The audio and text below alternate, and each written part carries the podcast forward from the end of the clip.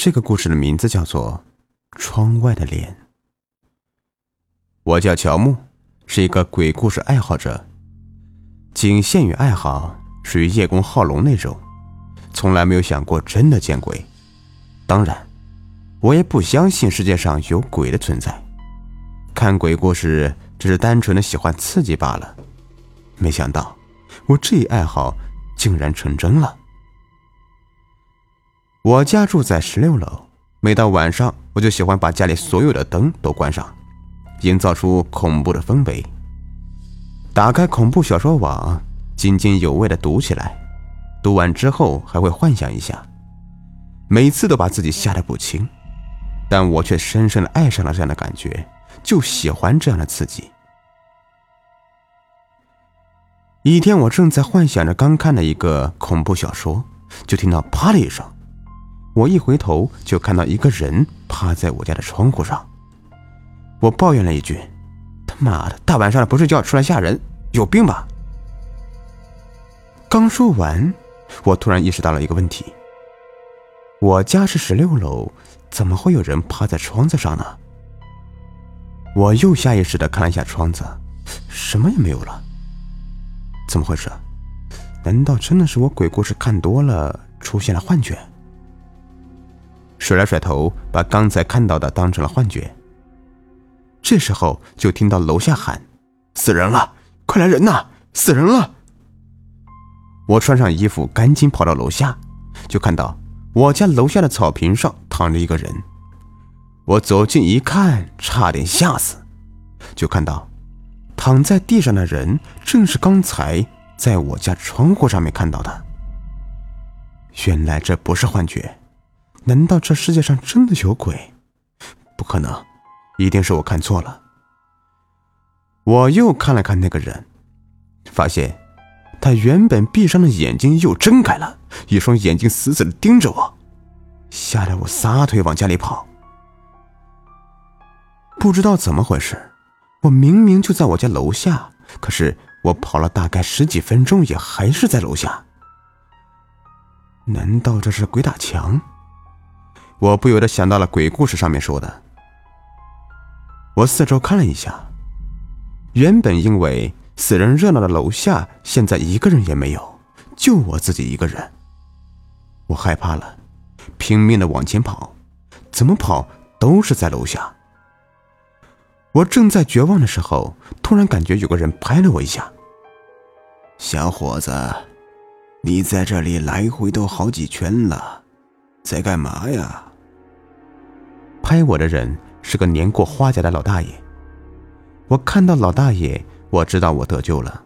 我说了一声“谢谢”，就跑回家了。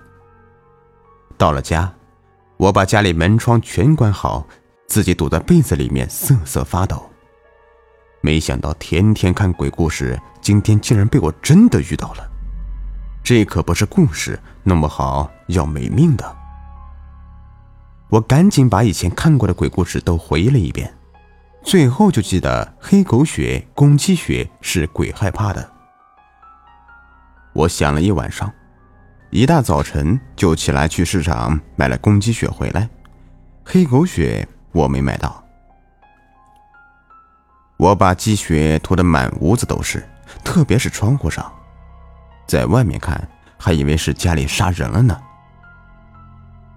干完这一切已经是下午了，我吃了点饭，看了会电视，就晚上了。今天没敢再看鬼故事，早早的就爬上床装睡去了。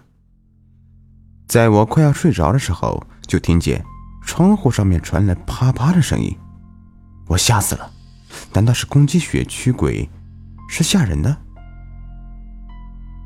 我把脑袋从被子里面露了出来。就看到我这辈子看到的最恐怖的画面，就看到一个像壁虎一样的人，四肢贴在玻璃上，整个脸也紧紧的贴在玻璃上，两只血红的眼睛正紧紧的盯着我，看到我看他，发出了绝绝绝的鬼笑声。我再次没出息的晕了过去。第二天醒来的时候已经是中午了，我看着窗户上的血手印，知道昨天并不是我做梦了。积雪对鬼魂没有作用，我想鬼魂来的是我的家里，可能是我离开了，他就不会找到我了。说干就干，我简单的收拾两件衣服，就提着行李箱出了家门。我刚出小区，就被一个穿着唐装、看着有点仙风道骨的老头给拦住了。年轻人，莫不是在逃避什么？老大爷，你看错了吧？我有事要出去，请您让开。你的事情我有办法解决，但需要你配合。老大爷，你说什么？我我我听不懂啊！你遇鬼了？你怎么知道？我看到你这个小区有鬼气，我刚才看到你身上的鬼气更浓，我猜你已经被鬼盯上了。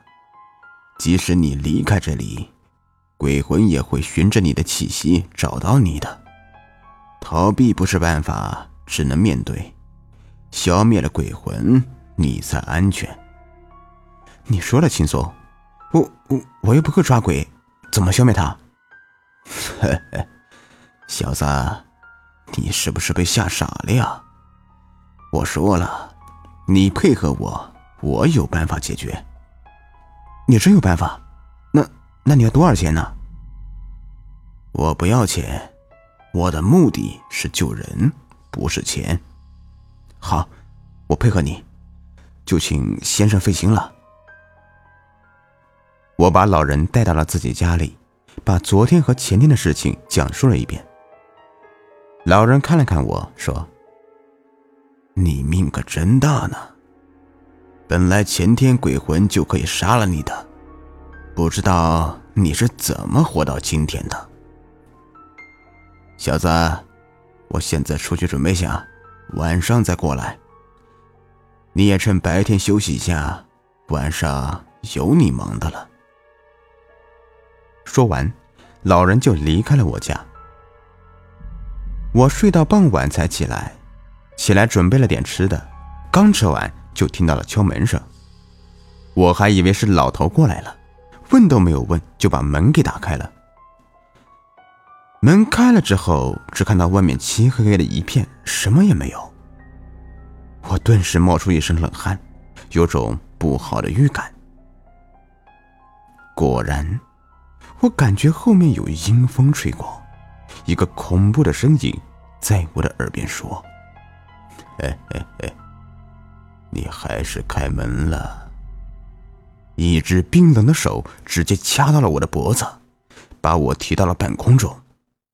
胸腔中的空气在一点一点流失，我的意识渐渐的模糊起来。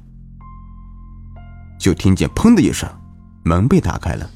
老头就站在门外，我接着就晕了过去。等我醒了，已经是第二天的早晨了。睁开眼睛，就看到老头正在吃早餐。老头告诉我，昨天他到了我的家门口，敲了半天门也没有开。他在外面也感到了屋里的鬼气，他知道我可能是出事了，情急之下。就把门给踹开了，他进来之后就和鬼魂打了起来。这个鬼魂还是很厉害的，他费了好大力气才把他给降服。老头在和鬼魂打斗中也挂了彩。消灭了鬼魂之后，他本来打算离开的，但是看了昏迷在地上的我，他还是不放心，就留了下来。他还说我是容易被脏东西上身的体质，让我多加小心。